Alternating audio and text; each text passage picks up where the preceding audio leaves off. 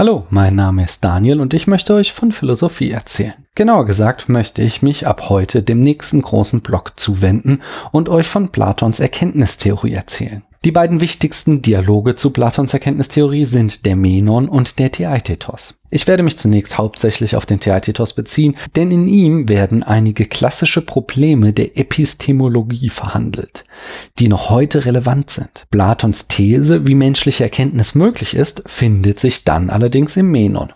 Wir kommen dazu. Der Theaetetos ist ein spannender Dialog, da er einerseits aus Platons Spätwerk stammt, andererseits aber viele Aspekte eines frühen platonischen Dialogs aufweist. So wird ein einziges Problem behandelt, die Frage, was Wissen ist.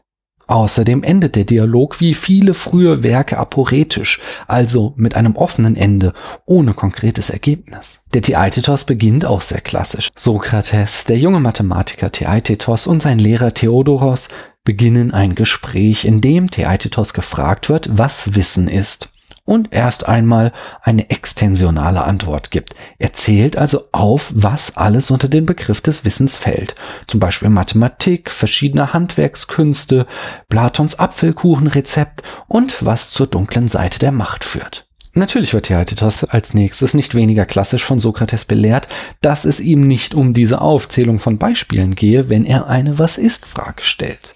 Stattdessen geht es ihm um die Intention des Begriffs, seine Bedeutung oder, verkürzt gesprochen, die Definition. Nach einigem Hin und Her gibt Theaetetos dann Sokrates und uns Lesern eine erste Definition von Wissen. Wissen ist Wahrnehmung. Und das ist eine wirklich spannende Antwort. Denn auf den ersten Blick wirkt sie sehr naiv, besonders wenn man bedenkt, dass Theaetetos Mathematiker sein soll. Dass ausgerechnet ein Mathematiker glaubt, Wissen sei Wahrnehmung, interpretiere ich übrigens als einen kleinen Witz von Platon.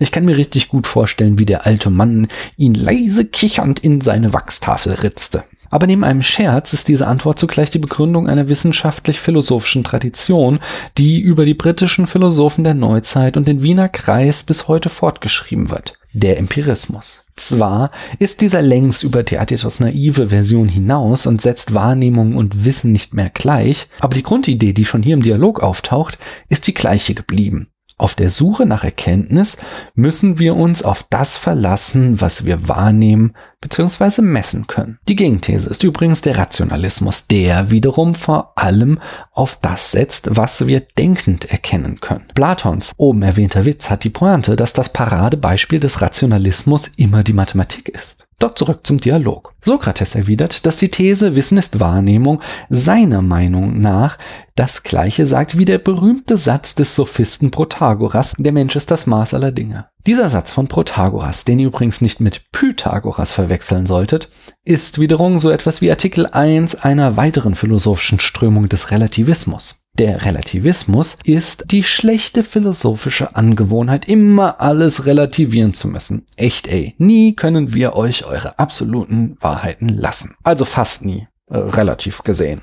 Der Relativismus sagt, es gibt nicht die eine Wahrheit, sondern jede von uns hat ihre eigene kleine Wahrheit, je nach Kontext. Das ist eine sehr spannende These, die mir auch äußerst sympathisch ist und die unglaublich viele Chancen und noch mehr Risiken in sich birgt. Aber was hat das mit Theaetetos Wissen ist Wahrnehmung zu tun? Nun, hier steckt der nächste riesige Brocken philosophischer Probleme drin, genauer gesagt die sogenannte Qualia-Debatte.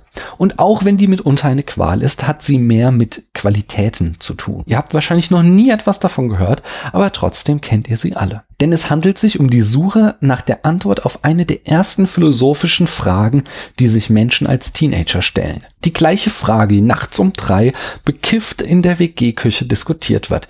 Ist das, was ich als rot wahrnehme, auch für dich rot? Wir nennen es zwar beide so, aber vielleicht sieht dein Rot blau aus. Sokrates bringt hier ein anderes Beispiel.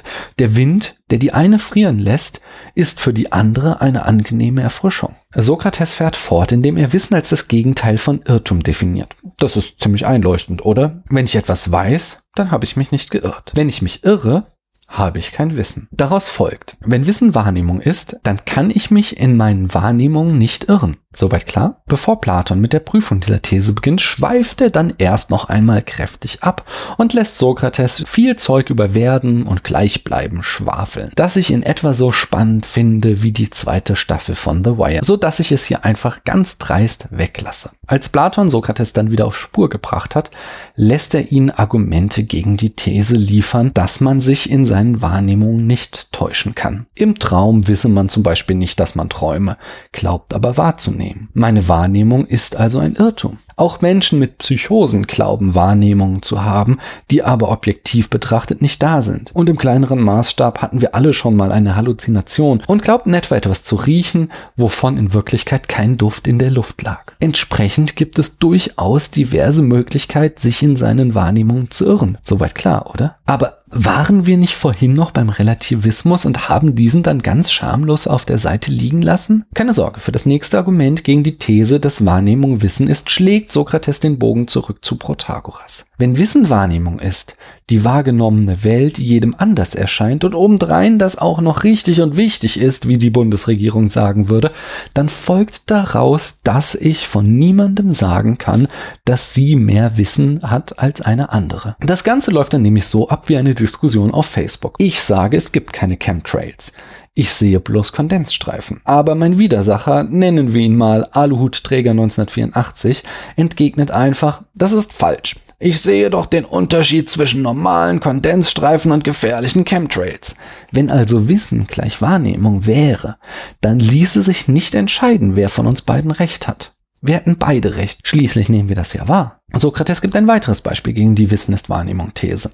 Wenn ich eine mir unverständliche Fremdsprache höre oder lese, dann nehme ich sie wahr, aber ich weiß nicht, was sie bedeutet. Theaetetos wendet ein, dass man da unterscheiden müsse. Ich weiß nämlich noch immer etwas, den Klang, bloß die Bedeutung nicht. Puh, die Frage ist, ob wir hier wirklich noch von Wissen sprechen können. Denn vielleicht kennt ihr das Phänomen, wenn ich einen Film auf Englisch sehe und die Menschen sprechen da schnell und womöglich sogar Slang und wenn ich dann irgendwann den Faden verliere, dann ist es mir nicht einmal mehr möglich, Wortgrenzen herauszuhören. Erst wenn ich wieder ein mir bekanntes Wort gehört habe, beginnt die Sprache wieder Struktur für mich herauszubilden. Davor war sie nur Rauschen und ich würde nicht sagen, dass das Wissen ist. Wenn ich mich nachts auf meinen Balkon stelle und Frankfurt Rauschen höre, sage ich ja auch nicht, dass ich dadurch Wissen von der Stadt habe. Theaetetas macht hier den Fehler zu glauben, dass Hören und Interpretieren zwei getrennte Dinge sind. Aber unser Gehirn strukturiert das, was wir hören, schon vor. Im Studium habe ich zum Beispiel mal gehört, ja, ja, dass es im Finnischen ein Laut zwischen Ü und I gibt, den wir Deutsche nicht hören und entsprechend auch nicht sprechen können.